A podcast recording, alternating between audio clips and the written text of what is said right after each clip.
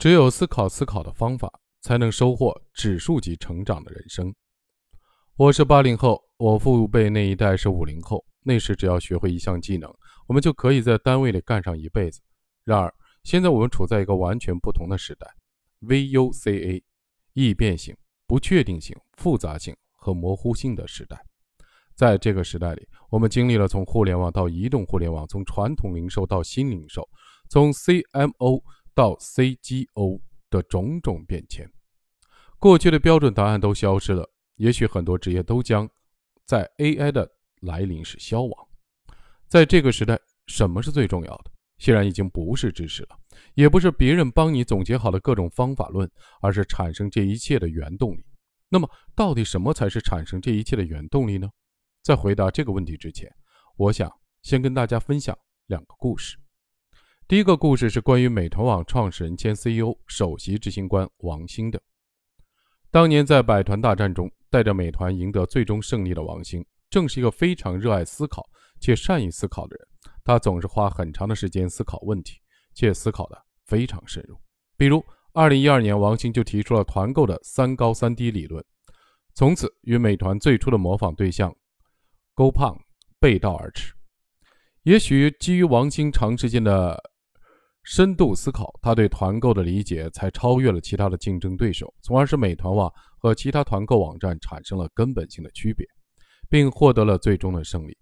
腾讯的联合创始人 CTO 张志东曾说：“王兴对团购本质的理解超越了腾讯，也超越了 GoPro。”产品运营专家梁宁也曾说过：“王兴最强的能力就是他的思考能力。”王兴不仅自己热爱思考，而且在员工遇到问题时，还会引导员工去思考。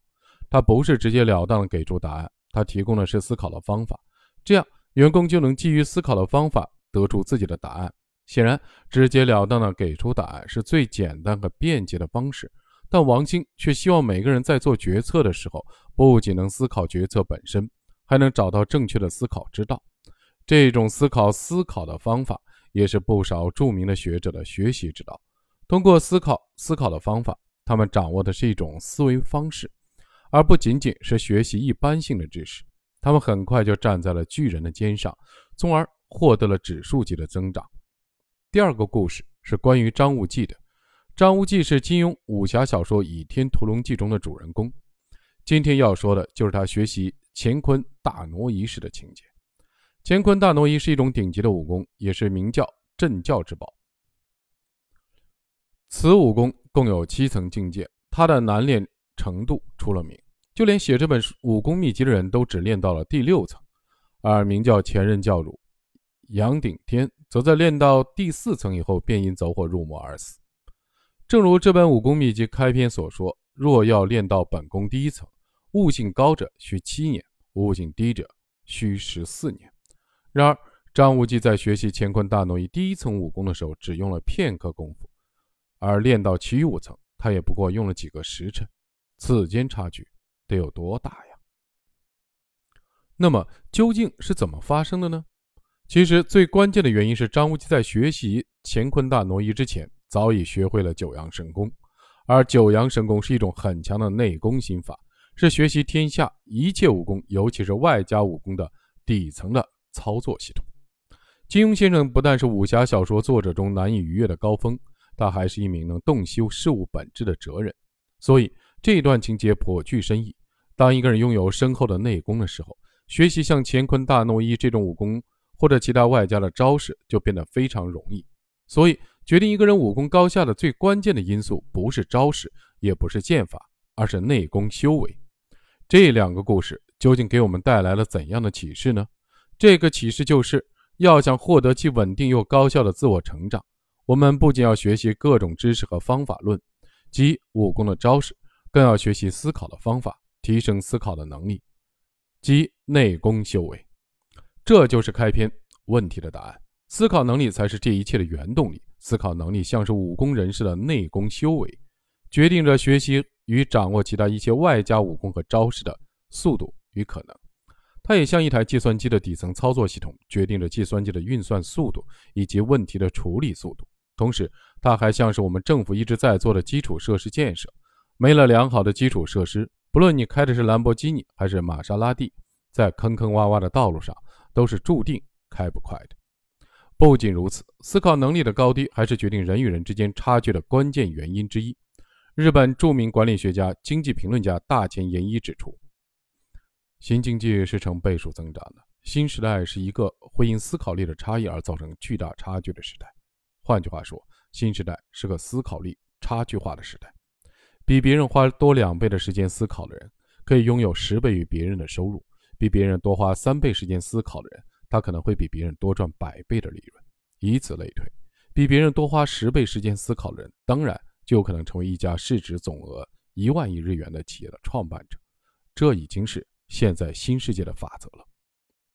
基于以上的原因，我决定写这本关于思考方法的书，以助你全面的提升思考力，重塑底层操作系统。而底层的操作系统的重塑，就意味着你将实现颠覆式的成长和指数级的跃升，尤其是在学习、阅读以及解释问题、解决问题、预测问题等方面。现在，我们来看看这本书讲了哪些思考方法。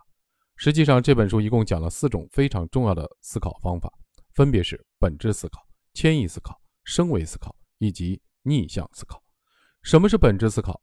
被称为信息论之父的天才式人物香农说：“你越能触及事物的本质，得到真知灼见的效率就越高。”为大家所熟知的经典的电影《教父》中有一句经典的台词：“花半秒钟看透事物本质的人，和花一辈子都看不清事物本质的人，注定是截然不同的命运。”为什么有人能在半秒钟内看透事物的本质，而有人一辈子也看不清事物的本质？这背后隐藏着究竟是怎样的思考力？其实答案就是本质思考力。在本书的上半部分，我将抽丝剥茧地阐述本质思考的三个关键问题：What？什么是本质？Why？为什么这就是本质？How？怎样成为一个半秒钟看透事物本质的人？在读完上半部分之后，你会对本质思考的方法了若指掌，并能将它运用到实际的工作和生活中。在本书的下半部分，我将介绍迁移思考、升维思考和逆向思考。关于迁移思考，查理芒格说过一句耐人寻味的话：“一个人只掌握八十到九十个思维模型，就能解决百分之九十的问题，而这些模型里面非常重要的只有几个。然而，人生如此复杂，世事变幻万千。”八十到九十个模型怎么可能解决百分之九十的问题呢？这就是查理芒格这句话背后隐藏的深意。想要顺利的解决百分之九十的问题，你不仅需要掌握八十到九十个思维模型，还得学会对它们进行迁移运用，而这就是迁移思考。接下来我会讲到升维思考。在学会运用本质的思考之后，我们的人生中依然存在着一些无解之题，比如一个人的 EGO，也就是自我。太强的话，就可能会有很强的嫉妒心，从而带来各种各样的痛苦与折磨。怎么办？这时，我们需要提升思考问题的高度，学会升维思考的方法。在第四章，我提供了六种升维思考的方法，分别是层级思考法、时间轴思考法、视角思考法、第三选择思考法、无边界的思考法以及塑造者的思考法。对于每一种思考方法，我都会用理论、真实的案例以及我自身亲身的体验。帮你破解人生中的各种谜题，让你不再卡在人生的缝隙中，不再进退维谷，让你看清自己的价值观、愿景，更新自己的世界观与人生观，在短时间内获得人生的顶级智慧与思考力，让你的人生从此发生巨大转变。在第五章，我会介绍逆向思考。虽然人人都知道逆向思考，但实际上只有少数人在真正的使用这种思维方法。所以在这里，我精心准备了五个可以拿来就用的正向、逆向的思考模型，它们分别是成功、失败模型、变化不变模型、加法减法模型、幸福痛苦模型、组合反向模型。这些非常好用的思考模型将帮你不断的突破正向思维的禁锢，拓展思维的广度，发现另一个既陌生又熟悉的世界。以上就是这本书的内容框架。希望这本从不同。思维角度出发的书，能够极大的拓展你的思维的深度、广度和高度，帮你夯实思考能力，练就浑厚的内功，做好基础设施建设，彻底的刷新底层的操作系统。这样，在未来，无论是学武当剑法还是七伤拳谱，相信你都会游刃有余，事半功倍。最后，我想说说这本书的写作的原则。在本书写作之初，我便给自己定了一个写书的原则，那就是我不是要写一本书，而是要写一本真正的好书，一本对得起自己、对得起每位读者的书，一本能够用上十年依然有价值的书。然而，究竟什么是真正的好书？什么才是能对得起自己和读者的书？什么才是能够用上十年还依然有价值的书？这个问题让我思考了许久，直到有一天，我找到了三个关键标准。第一，提出的思考方法要有确切的理论依据。我发现现在有的文章的和书缺乏必要的理论依据，所以只能通过举例子，不少还是编造的例子进行论证。这就像在用一根稻草来支撑一栋摇摇欲坠的房子，这种论证缺乏起码的说服力，至少说服不了我。第二，提出的思考方法要有真实案例的支撑，仅有理论依据而没有真实有效的案例，这会让内容显得晦涩难懂。同时，也无法让读者有效理解、思考与运用，这会在相当的程度上令这本书失去意义，因为它将无法帮到更多需要它的人。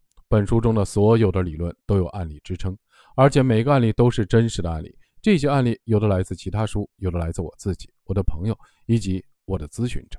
第三，提出的思考方法要经过我的亲身实践并验证有效。如果我自己都不曾实践验证过，我就会对这个方法持有一定的怀疑态度，我会觉得这个方法缺乏说服力，也很难付诸真正的实际的应用。相反，如果我先进行了亲身实践验证，就能进一步的确认这些方法的有效性与可操作性。此外，为了能给读者带来更大的价值，我还给自己定了一个额外的目标：书中的案例和所涉及的领域和学科要尽可能广一些，这样能帮读者跳出自己的既有的框架，扩大知识面，拓展思考的范围。所以，书中的案例内容跨越了以下领域：商业、企业管理、经济学、投资、哲学、心理学、教练技术、艺术、物理学等等。虽然我在这本书上倾注了很多心血，但毕竟我的能力和水平有限，疏漏之处在所难免。这时，我就只好用亚里士多德的一句话来安慰一下我自己：一方面，没有人能完全的达到真理；另一方面，没有人的努力是错误的。同时，我也想再次表达我的写作的初衷：是什么曾经拯救过你？你最好就试着用它拯救这个世界。谢谢你的信任，希望这本书能真正的帮到你，让你的底层的操作系统焕然一新。